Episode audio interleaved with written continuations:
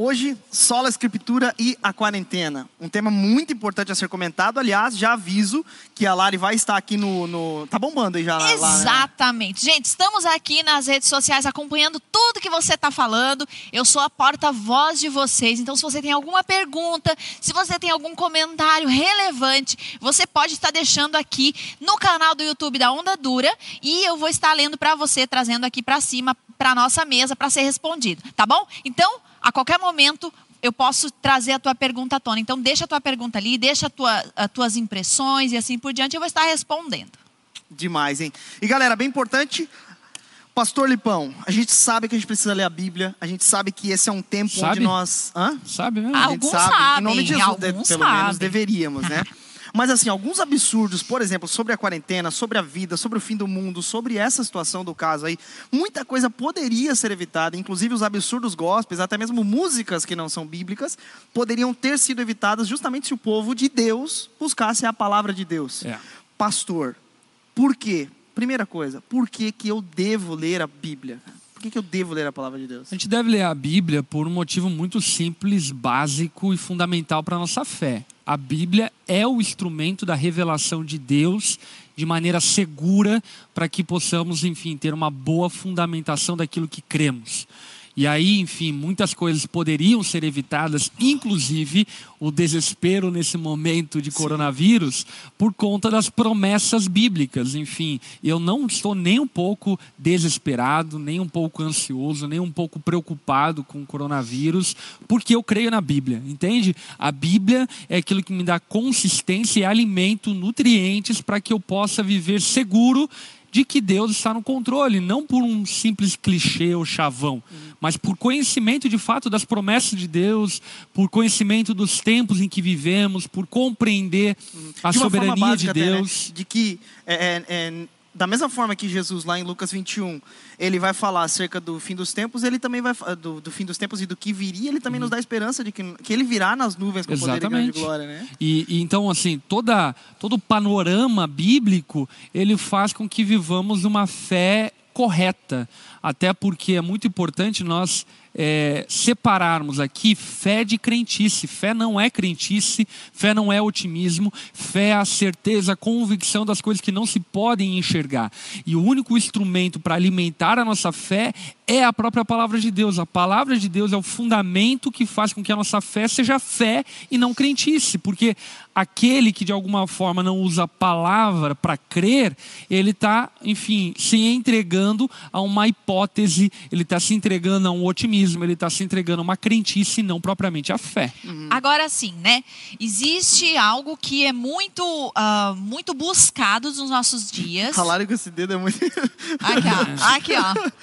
É, que é as profecias, né? Então, por exemplo, você vai numa conferência O dito ministério profético. se você não sai daquele, daquela noite com algo assim pro teu futuro, que vai virar a tal da chave, que vai virar o tal dos 10 anos e aquela coisa toda. que você não vai morrer antes de se cumprir a promessa. É, pois é.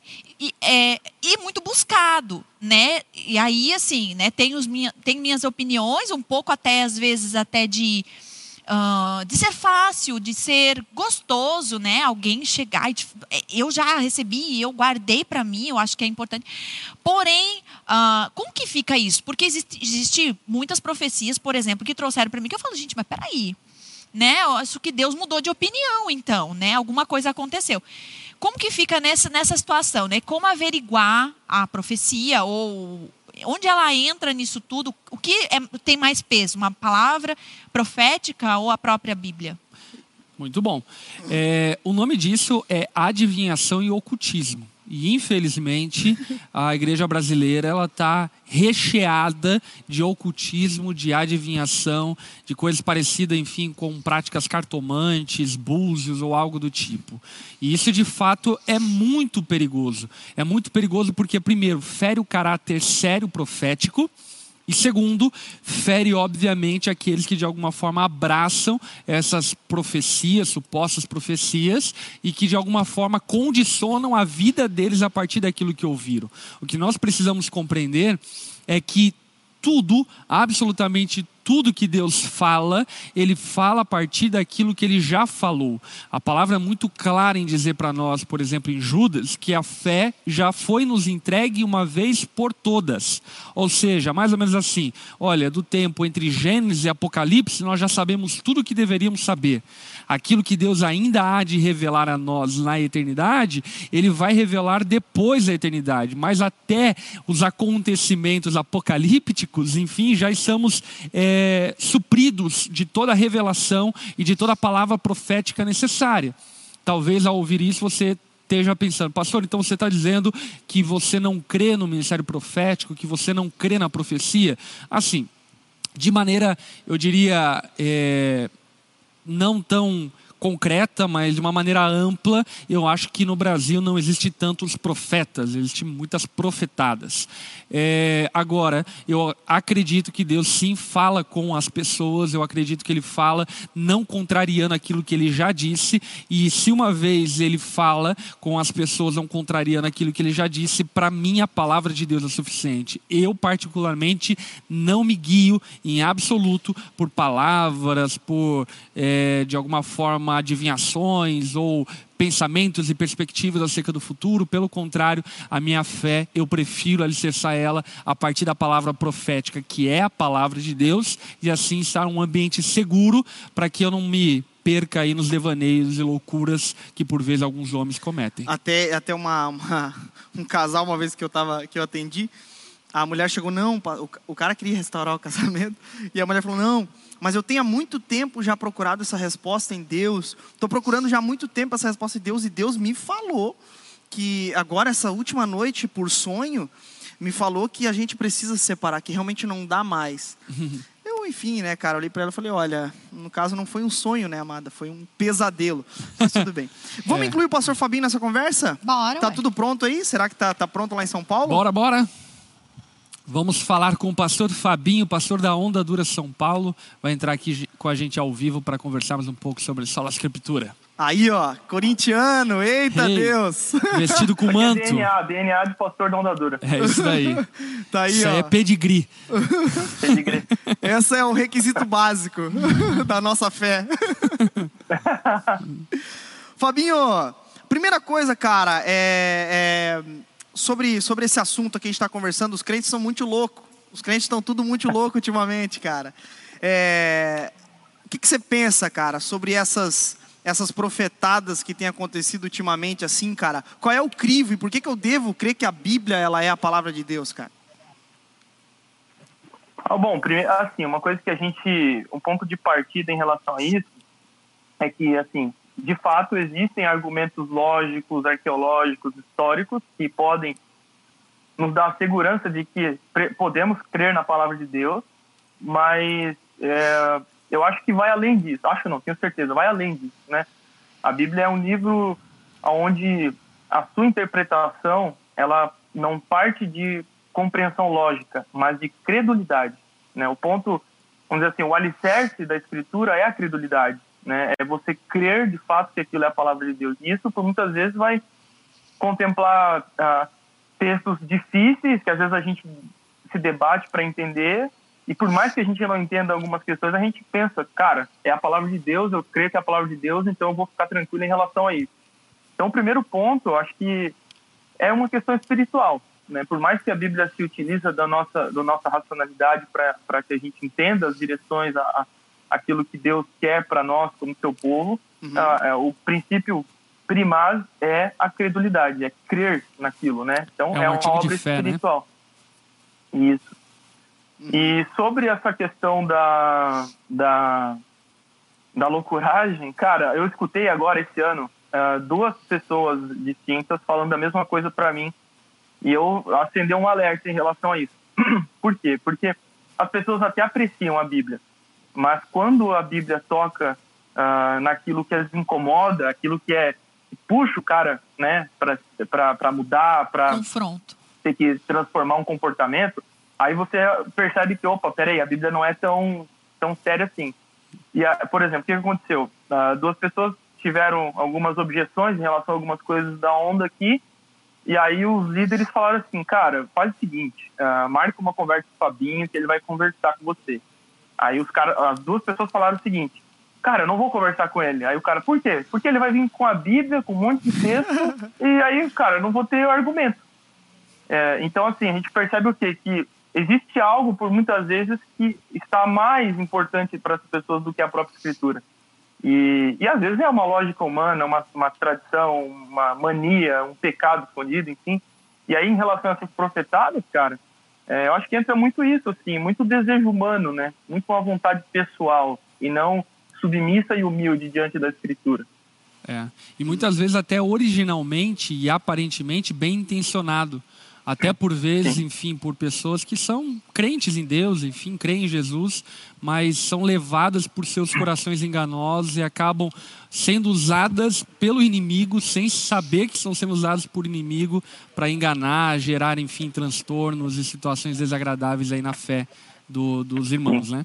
Uhum. Até uma coisa sobre a Bíblia que muita gente é confusa, até, né, meus irmãos. É, é, é, o seguinte, a questão da canonicidade, que na verdade a canonicidade ah, é, não foi. É, é, a preservação dos livros é que é muito algo muito incrível, muito divino, né? Basicamente, a respeito disso, é, é, só uma coisa que a gente precisa compreender. Historicamente, a Bíblia é o livro histórico mais confiável que existe. Ela é mais confiável do que os escritos aristotélicos, do que os escritos gregos, romanos. A Bíblia é aquela que maior compõe o número de manuscritos originais, de cópias originais. Portanto, Inclusive a Bíblia. os escritos do Mar Morto, né? Sim, vieram Ele... para corroborar o Antigo Testamento. Né? Uhum que incrível, que foi encontrado, né? São, são bem dizer, os, escritos mais antigos, né? Eu não sei se tem imagem do, dos, dos, desses manuscritos, não conseguiram achar, mas é mais ou menos isso. Uma outra coisa, sobre essa canonicidade, foi um reconhecimento, então, né, Pastor Fabinho, Pastor Lipão, foi um reconhecimento ao longo do tempo, né, desses livros que já eram utilizados pelos pais da igreja. Sim. Fala aí, Fabinho, comenta um pouco sobre isso. Então, é, é, depois eu vou contar uma história bem legal essa questão do, dos manuscritos do Mar Morto, mas só voltando nessa questão aí dos pais da igreja e tudo, é, a, a, os documentos, primeiro que existe assim, no, entre os pais da igreja existia um respeito e uma submissão muito grande à autoridade apostólica, né? Então, aqueles documentos, aqueles escritos dos apóstolos eram tratados como algo muito sério. Eles entendiam essa autoridade espiritual delegado aos apóstolos. Então, os pais da igreja ali, aquele período que a gente chama de patrística, eles se utilizavam desses documentos antes da reunião de todos eles para formar o Novo Testamento. Eles se utilizavam deles para ajustar os caminhos para a igreja, para disciplinar alguém, para dizer o que era heresia, o que não era. Então a gente vê aí Irineu, Tertuliano, toda essa galera aí é, utilizando escritos, desses escritos dos apóstolos como algo muito sério. Uhum. E Uh, dentro disso, o que, que eles, o que, que eles utilizavam? De livros escritos diretamente pelos apóstolos ou livros que tinham claramente crivo dos apóstolos, né? como por exemplo o Evangelho de Marcos. Claramente a gente percebe ali as digitais de Pedro, né? Uh, é, é, muitos dizem que é o Evangelho de Pedro. Né? Então, por mais que não tenha sido um apóstolo, mas tinha uh, ali um, um crivo de um apóstolo. Então, e um outro, uma outra questão muito importante Inclusive, que esse foi também, um dos critérios, né, Fabinho, para de fato serem reconhecidos no cânon, né? Essa aposto apostolicidade, né? Com certeza. E, e, além disso, toda a estrutura teológica é, compatível com a teologia veterotestamentária, né, do Antigo Testamento. Porque uh, aquilo tinha, inclusive o Novo Testamento. Por isso que é uma tolice a gente achar que ah, o Novo Testamento não é mais válido para os nossos dias. O Antigo. Ah, porque o Antigo, isso, o Antigo Testamento. Porque o Novo Testamento, ele contempla a grande porcentagem, a maior porcentagem do Novo Testamento são citações do Antigo e trabalha muito em cima da teologia do Antigo Testamento, é. né? E isso também foi utilizado para a canonicidade daqueles dias. É a progressão da revelação, né? A gente percebe claramente em Hebreus, Romanos, enfim, é, tanto Exato. escritor aos Hebreus quanto Paulo em Romanos, falando e usando o texto do Antigo Testamento para ensinar as doutrinas cristãs, enfim, da graça de Deus através do sacrifício de Jesus. Inclusive essa pressa, né, para a canonicidade, ela se deu justamente por conta de algumas heresias que iam surgindo, né, ao longo do tempo. Por exemplo, é, é, Marcião, né, que foi um dos caras Sim. que levantou essa tese justamente que o Deus do Antigo Testamento ele é mau e, e vamos excluir isso e vamos ficar só com a partezinha boa que é, né? É, o que eu acho que é importante todo mundo saber acerca da canonicidade é que ela foi oficializada no concílio lá pelo ano 300 e tantos, eu não vou lembrar o ano exato, mas ela já havia meio que uma, uma um acordo muito claro entre a igreja existente do primeiro século, do segundo século. Por que, que é importante falar sobre isso? Porque muitos jogam para Constantino como se Constantino é, fosse aquele que estabeleceu o cânon bíblico e absolutamente não. O cânon bíblico ele só foi, digamos assim, é, conferido no Concílio de Nicéia, mas anterior a isso ele já já já era vivido pela própria igreja e os pais da igreja eles próprios autenticavam a, autoridade que os escritos tinham, que eles tinham acesso àquele tempo inclusive um, um nome importante para que é chamado pai do cânon, né, que é o Atanásio de Alexandria. Ele, inclusive, até deu alguns outros livros para a galera da, da própria igreja dele, né, para a igreja onde ele era arcebispo, mas esse pessoal, e inclusive ele falou: olha, esses aqui, esses 27 livros do Novo Testamento são os livros de fato é, é, que, que vão para o cânon. Uhum. Os outros vocês podem usar para o devocional de vocês, para a vida de vocês em outros aspectos. Agora, esses 27 são os que são de fato é, apostólicos de fato. Né? É que tem muitos livros que têm um valor histórico muito interessante mas a gente precisa separar o valor histórico com o valor inspirativo. O valor inspirativo é de fato aquilo que foi oficializado e canonizado de uma vez por todas. Demais, demais. Tem alguma pergunta, Lari, das redes sociais? Temos, temos algumas perguntas. Eu vou fazer uma para a gente começar. A pergunta é da Paula Andressa. Ela diz assim: ela é uma pergunta a respeito de algo específico bíblico, né? Ela pergunta assim: Pastores, por que foi mudado a lei de Deus, sendo que um dos dez mandamentos é guardar o sábado, e foi mudado sem a ordem de Deus para o domingo? Não, é, o que fica muito evidente a partir do ministério de Jesus é que ele traz um entendimento mais amplo acerca do dia do sábado. Jesus ele não vem desfazer o dia do sábado, mas ele amplifica o entendimento que o povo judeu não tinha. Então, ampliando o entendimento, o que Jesus mostra evidentemente para as pessoas era que o sábado era um, um, uma ferramenta, vamos chamar assim, de Deus para que nós pudéssemos nos arbitrar e nos policiar para que tivéssemos um dia para adorar a Deus, para cultuar a Deus, separando um dia da semana para entregar a Ele como forma de culto. Na tradição cristã, esse dia, por causa da celebração da ressurreição de Jesus, deu-se no domingo. Enfim, então a tradição cristã, ela usou o domingo como sendo o dia do Senhor, entretanto, o que fica evidente nos Dez Mandamentos era que não havia a santidade a sacralidade no dia, como o próprio apóstolo apóstolo Paulo fala, né? Existem alguns que dizem que os dias são mais sagrados e santos que os outros, enfim, não vamos entrar aqui em debate, discussão, mas, entretanto, aquilo que fica muito evidente aqui, por exemplo, se tratando do sábado, havia um princípio por trás disso. E o princípio é que nós deveríamos sim parar um dia da semana para adorar a Deus. Inclusive, tem uma mensagem nossa aqui da Onda Dura a respeito disso aí no, no, no YouTube. Depois você procura que vai te abençoar muito. Uhum. Vamos lá, por fim, para finalizar, né? Até com o pastor Fabinho, a participação dele aqui também. É, pastores, por que, que a Bíblia ela é considerada inerrante? Por que, que a Bíblia é chamada de inerrante? A Vamos inerrante lá. palavra Joga de Deus. pro Fabinho. Ele é o seminarista aqui.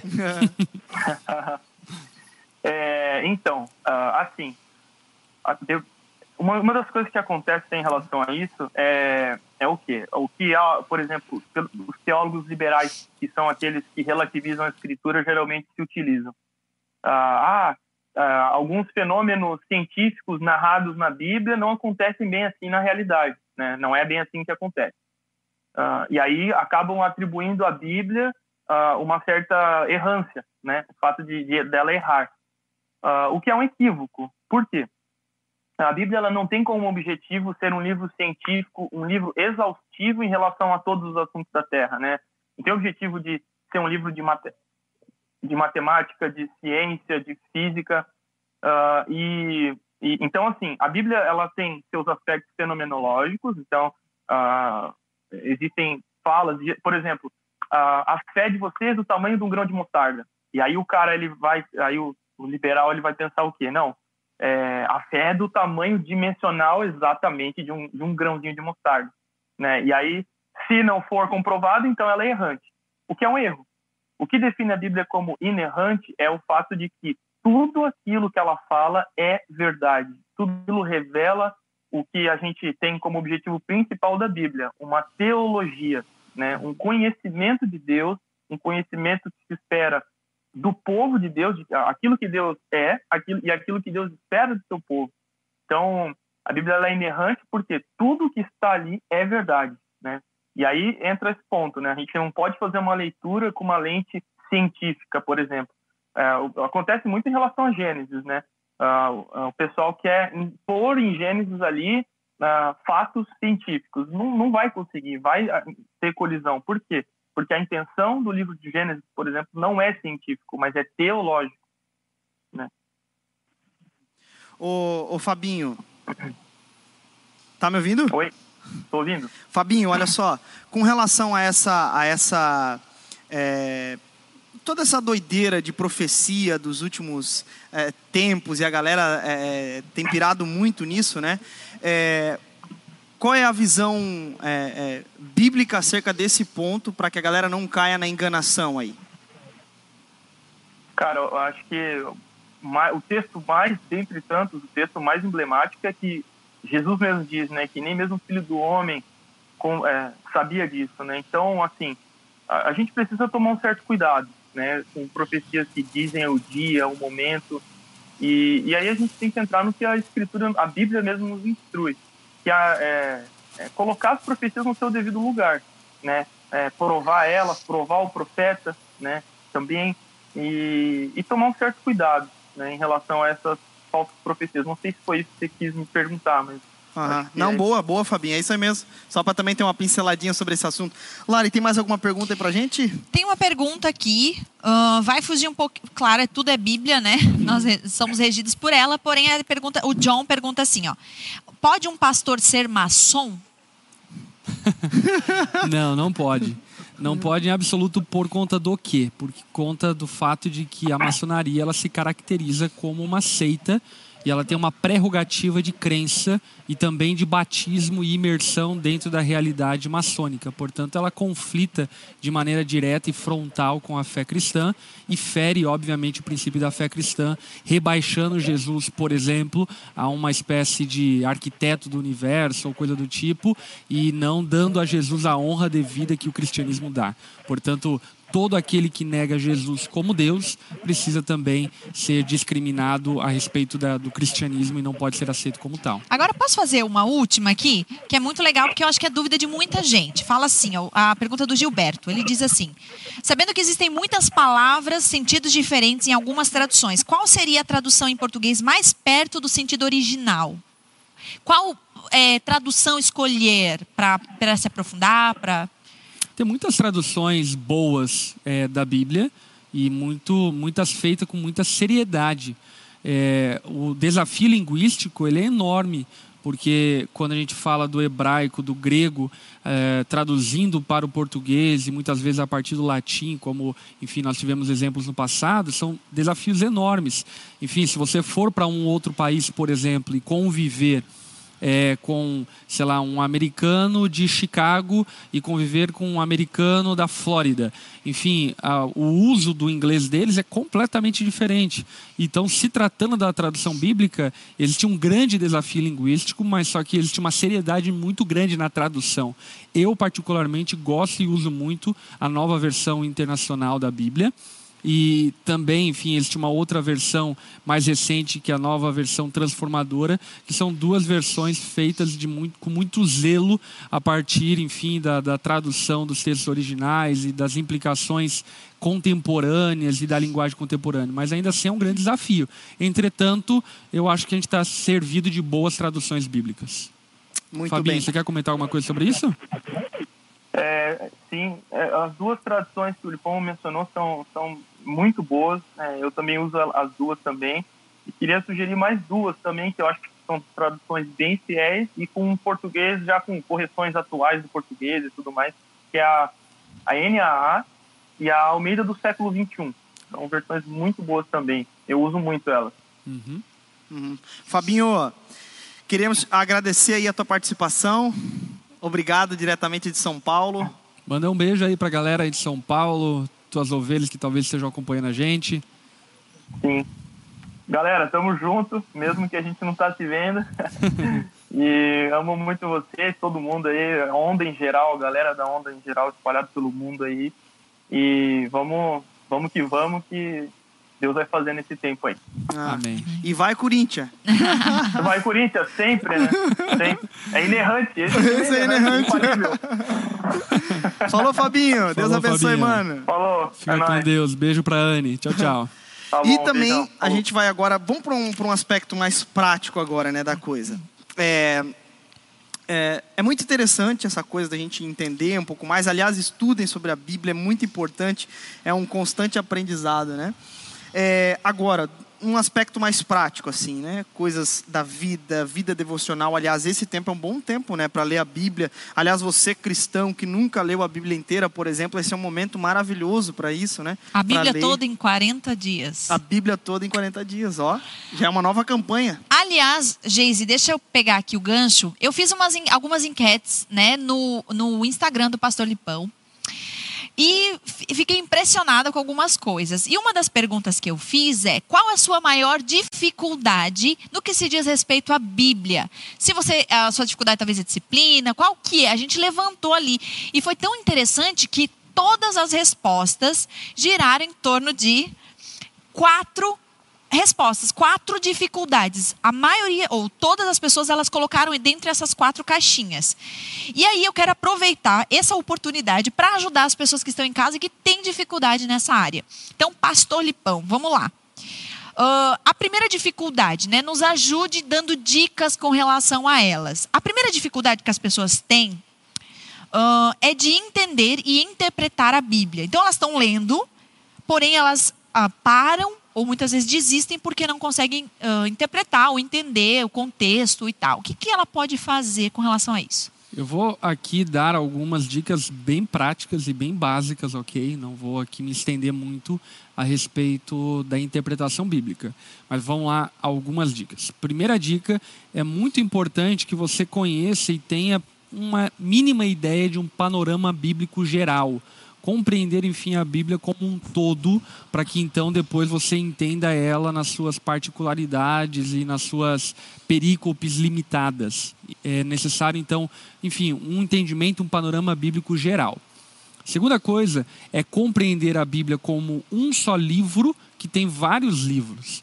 Portanto, na hora que você for ler um livro, não exclua ele do contexto total da Bíblia, mas ao mesmo tempo não permita-se olhar para ele como sendo uma, uma, um, aglomerado de frases sortidas. Não. É, existe um livro, aquele livro foi escrito em um contexto, foi escrito por um autor destinado a um público, ele foi levado para que algumas pessoas entendessem e compreendessem esse assunto. Portanto, é necessário a gente compreender a Bíblia dentro dessa, dessa realidade de que ela faz parte de um livro geral e um livro específico também. Portanto, ler a Bíblia é muito importante que seja lida. Só uma coisa, posso- só-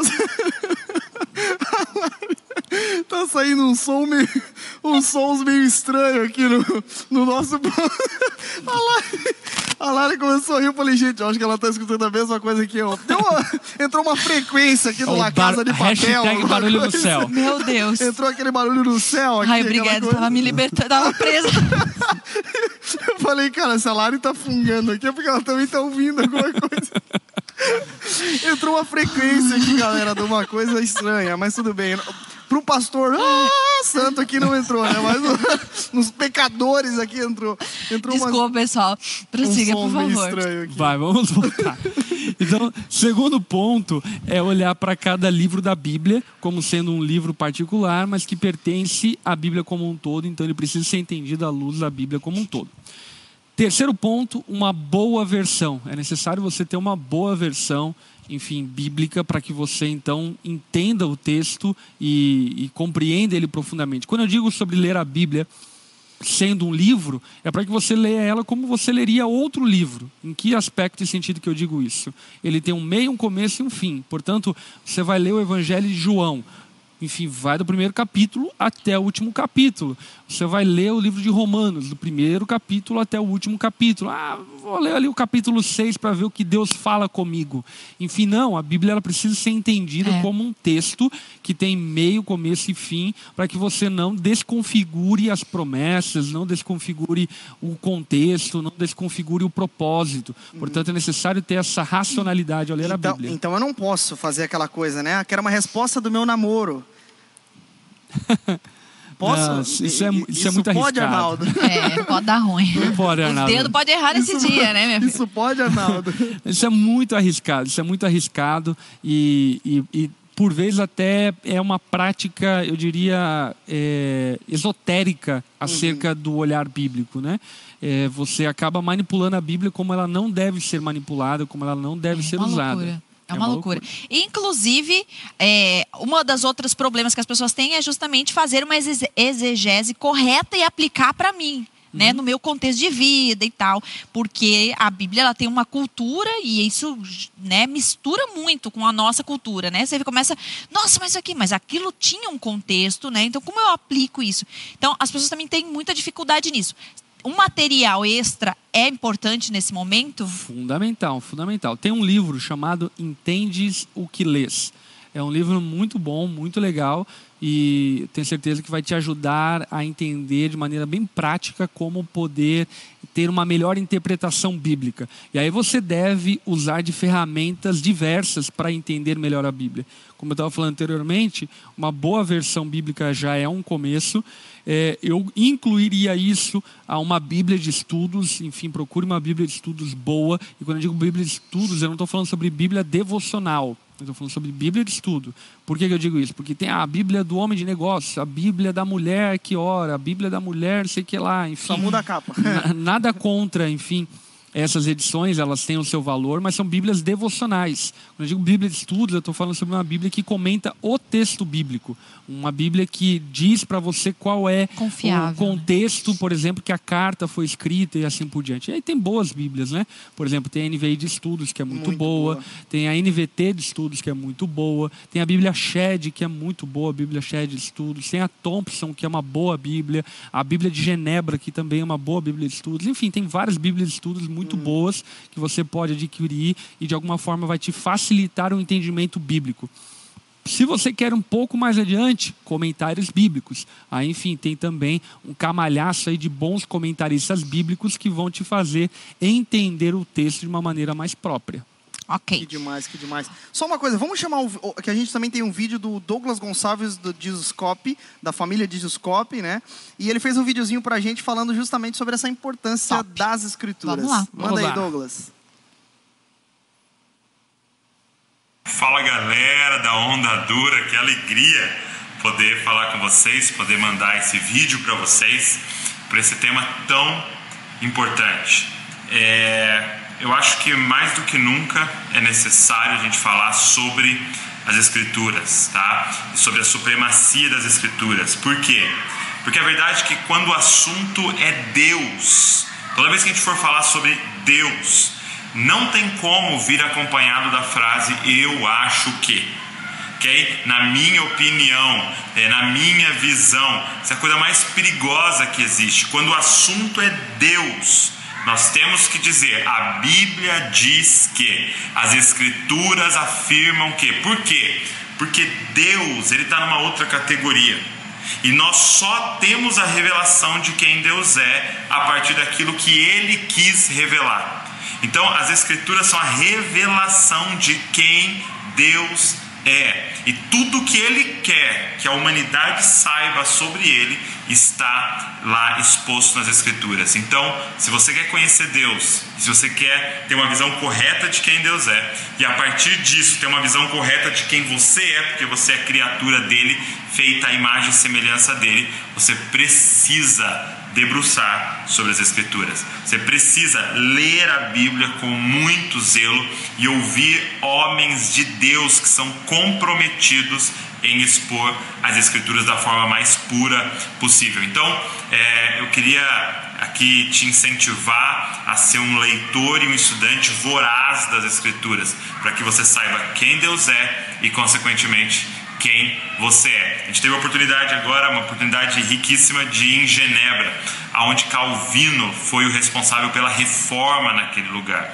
Não sei se você sabe, mas aquela cidade era considerada o lixão da Europa. Era uma cidade muito ruim, muito miserável é, há anos atrás. E de repente, esse, essa reforma começa nesse lugar. Hoje é a segunda melhor cidade para se viver no planeta só perde para outra cidade que também é na Suíça, Zurich, que também foi afetada pela reforma. E, e, e o que é maravilhoso, qual era a base da reforma de Calvino? As Escrituras. Todos têm que ter acesso às Escrituras, todos têm que estudar as Escrituras e as Escrituras têm que ser a base da nossa sociedade. E foi isso que transformou aquele lugar e é isso que vai transformar a nossa sociedade. Deus abençoe vocês. Não se esqueçam, vocês são cópias de Jesus. Valeu. Valeu, Douglas. Obrigado, hein? Obrigado. Muito bom. Eu acho que é bem isso mesmo. A gente quer saber quem é Deus e por vezes a gente descrê num Deus que a gente não conhece a palavra dele. Esse é um grande problema, né? E na Sobre... verdade, se a gente diz crer em Deus e não conhece a palavra dele, na verdade a gente nem crê em Deus, porque nem sabemos quem ele é. É verdade. Vamos colocar na linha também aqui um casal de pastores muito querido também, que é o pastor Jaco e a Drica, lá da Onda Dura Tá Paranaguá. Paranaguá. Mas já tá aí eles? Aí, ó. Oh, Aê, da Onda Dura Paranaguá, lá no Paranazão. Tudo Eita. bem, casal? Tudo certo? Terra da Ilha do Mel. a Majuzinha tá dormindo? Não, não, não. Botamos um pra cuidar lá. tá, tá, dando uns barulhos aí, mas acho que tá tudo bem. Deve estar tá orando. Se, se, tá, se tá dando barulho é que tá viva, tá bom. É verdade. Ei, pastor Jaco e Drica, que bom ter vocês aqui. A gente ama muito vocês, hein? Deixa eu falar. Também. É, a, gente a gente chamou vocês aqui porque, enfim, né? Há comentários de que sempre alguns casais que vão na casa de vocês, veem vocês muito fazendo esse devocional todos os dias, não deixam de fazer, mesmo quando tem visita, faz o devocional mesmo. E vocês têm essa prática como família, né, de fazer devocional. De uma forma prática, até mesmo nesse tempo de quarentena, Jaco e Drica, o que vocês têm feito e como vocês preparam e fazem esses devocionais diários? Opa, meu irmão, que bom, hein, que, que acontece isso e as pessoas pensam assim. Pena que não é todo dia. ai, ai, gente, mas o que eu posso falar para vocês até acerca dessa prática nossa, né, é, de devocional, eu creio que já é uma cultura de longo prazo, uma cultura que vem do individual de cada um de nós, né, desde quando a gente entendeu a, a importância de estar se relacionando e conhecendo a Deus através da Bíblia, então a gente já tinha essa prática. Então, como casal, a gente só estendeu isso, né, de forma um pouco mais compartilhada, né? Mas porém a gente consegue então participar e colocar isso dentro da nossa agenda como família, como uma prioridade, né? Claro que a gente tem uma agenda, né? a gente tem uma programação, uma rotina que a gente estabelece, por exemplo, né? A nossa rotina é, normalmente é toda manhã nós acordamos um pouco mais cedo, eu e a Drica, a Drica um pouco mais cedo que eu, seis e meia ou sete e meia. Enquanto a Maria e a Júlia está dormindo, então a Drica tem o tempo dela com Deus eu tenho o meu tempo com Deus, então até nove e meia, nove, e meia, dez horas, a Maria Júlia acorda, então nós tomamos um café junto, conversamos um pouco sobre é, aquilo que nós lemos, aquilo que nós passamos, né, estamos passando, compartilhamos também um devocional que a gente tem do Charles Spurgeon, um devocional muito bom, indico para vocês. Então a gente vem um pouco, né, vivendo dessa maneira. E a quarentena para nós, legal. a gente não alterou muito, né, no sentido de a nossa rotina, porque os nossos compromissos, eles sempre são à noite, né?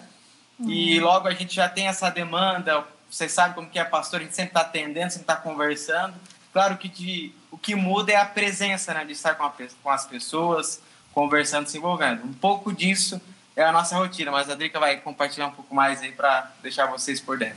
É, e até de forma prática, assim, acho que para nós, né, no meu caso, para mim como mãe, para quem não sabe, eu tenho, a gente tem uma bebê de um aninho E a gente sabe que, por vezes, cada dia é uma, uma caixinha de surpresa. Então, a gente já prepara esse tempo meio do Jaco antes dela acordar, mesmo tendo as nossas prioridades, a gente entende que tem prioridades dentro das nossas prioridades. Então, a gente acorda antes meio que do caos a se iniciar, né? Caos chamado Maria Júlia. O tsunami, a gente de tsunami. Então, é, eu entendo que é, existem sacrifícios agora como pais que a gente precisa ter, como família que a gente precisa ter para ter esse nosso tempo de devocional.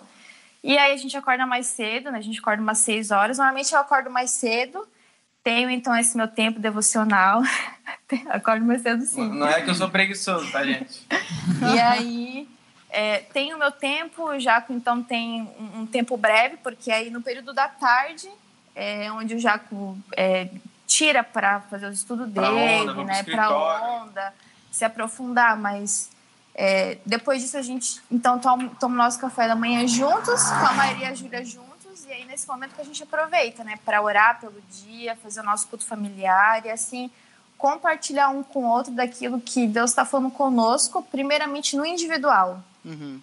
e para depois como família.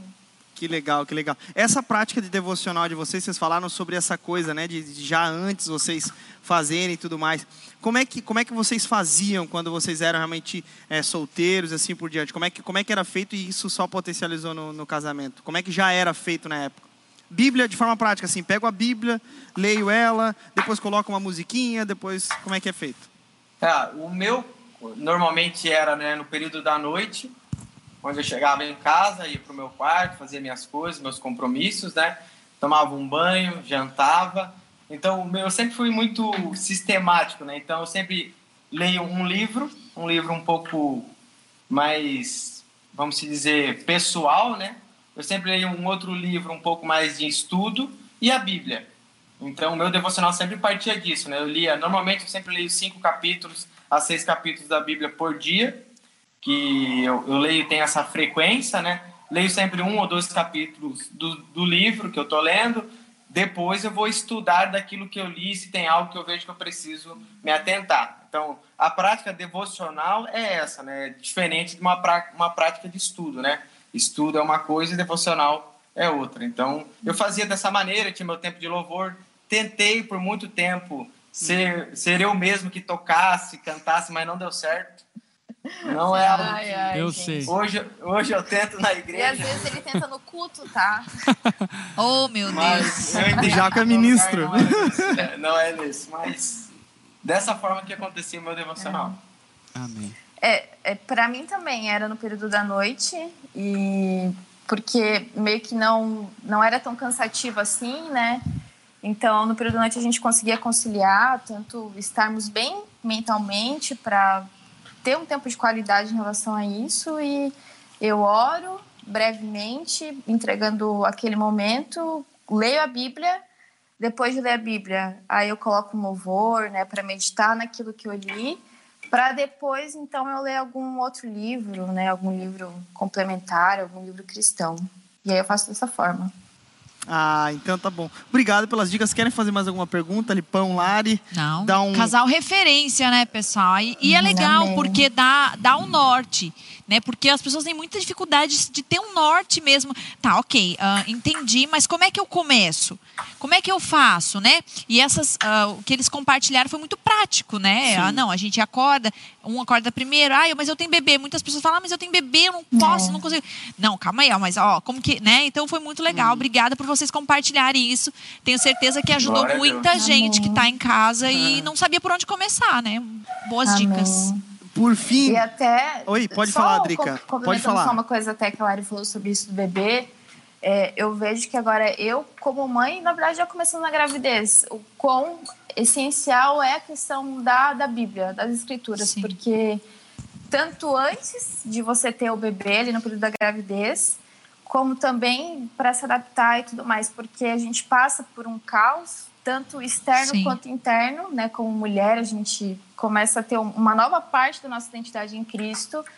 E eu, eu vejo que foi fundamental, essencial a Bíblia para eu ter esperança em dias maus, para eu ter capacidade, para eu ter ânimo, para eu de fato poder exercer uma maternidade leve e segura em Deus. É, Isso a- foi muito essencial. Legal. Até a última pergunta que eu quero fazer para vocês, bem objetiva, é essa. Para você, Jaco, a Bíblia é feijão com arroz ou picanha? Nossa. Eu acho, eu acho que ela é os dois. É, não Eu tem essa dizer. opção. ela, ela é tanto feijão com arroz, né, necessário, e picanha no sentido de trazer aquilo de melhor que nós podemos né, nos alimentar e, e desfrutar. Ela é os dois pontos. né? No sentido, claro que ela é o feijão com arroz, mas ela traz porções né, especiais que podem trazer salvação para sua família, para sua vida e para aquele que crê, né? É. Muito bom, muito bom. Glória Então tá a Deus. bom. Jaco, Drica, muito obrigado pela participação de vocês aqui. um Beijo. pra Beijo. vocês. Beijo pra galera de Paranaguá também. E Saudades. queria também Saudades. elogiar vocês, gente. Que estúdio. Obrigada. Tá incrível, tá Top. muito top. Obrigada. O Estamos- nosso apresentador aí, o Gezerial, o cara. Muito incrível, irmão. Somos fãs. 8 e 7, galera. Estamos aqui ó, com os reclames do Plim Plim, um galera. Minha pouquinho. cola. Sobre a questão do time de futebol, Corinthians, ali, eu acho que vocês deveriam Repensar. né, lembrar e respeitar todos. Vamos né? cortar o Jaco? Como é que tá o. Jaco? Que tá falhando. Vamos, tá falhando o Jaco? Jaco tá falhando. é né? Ei, tem uma. Que quem não sabe, o Jaco torce pra que time mesmo? É... Qual é o nome do time? Aquele do Rio de Janeiro? Botafogo, irmão. O Jo- Quem torce pro? Botafogo, Brasil? o Jaco tá no grupo de risco. O Jaco tá no grupo de Tá risco. no grupo de risco. Sempre teve no grupo de risco. É só idoso que torce pro Botafogo. Falou, falou, Jaco. Deus abençoe, hein? Tchau, gente. Eu vou Falou, Beijo. tchau, Tchau, tchau. Beijo. É, galera, que coisa boa, né? Então, de- em termos práticos, é isso, né? Pegar Deixa- a Bíblia. Um dia eu levei uma patada Ah. até do Heron, né? Que eu falei, o pastor Heron, eu no começo, né, da onda, cheguei. E aí, pastor Heron, tal. E o Heron sempre foi aquele cara mais durão, assim, né, tal. E aí, Heron, tal. O que, que eu faço pra, pra, pra ler a Bíblia, Heron? Ele olhou pra mim assim, é só ler, moleque. E saiu. Eu falei, pô, Heron. No outro dia, às seis horas da manhã, peguei a Bíblia e comecei a ler, cara. É É, isso é um bom começo. Mas posso, posso, podemos finalizar com essa pergunta mais perguntada, né? Ah, por onde eu começo? O que, o que que eu faço? livro começa? Eu não- as pessoas estão perdidas, elas querem começar a ler a Bíblia, elas querem ter esse hábito, que uma das outras coisas que as pessoas têm muito problema é disciplina, preguiça, concentração e tudo mais. E muito disso vem porque elas não sabem por onde começar, então desanimam. Então, assim, por onde eu começo? Vou começar a ler a Bíblia. O que, que eu faço? Procuro um devocional? Eu, eu, eu leio a própria Bíblia e fico só nisso? Quanto tempo? Como que eu faço? É, eu acho, eu iria pela resposta do Heron, né? Leia a Bíblia. Mas eu acredito que a gente tem alguns, algumas ferramentas muito modernas que podem nos ajudar. Por exemplo, tem um aplicativo, eu não vou lembrar o nome dele certinho, mas é o aplicativo mais famoso da Bíblia aí. No, Marronzinho lá, né? A é Bíblia o- Sagrada lá. Isso, marronzinho lá. É, tem para Apple, tem para Android, enfim. E esse aplicativo ele tem várias, vários planos de leitura gamificados, bem legal, que te dão notificações para lembrar de ler a Bíblia, te dão metas para ler a Pontos. Bíblia. Você pode colocar amigos para lerem juntos e ambos, enfim, comentarem um com o outro. Então, eu acho que para essa geração que é bem, enfim, digitalizada, assim por diante, é, usar esse aplicativo para servir de um norte para a leitura bíblica vai ser muito útil, muito agregador para sua vida.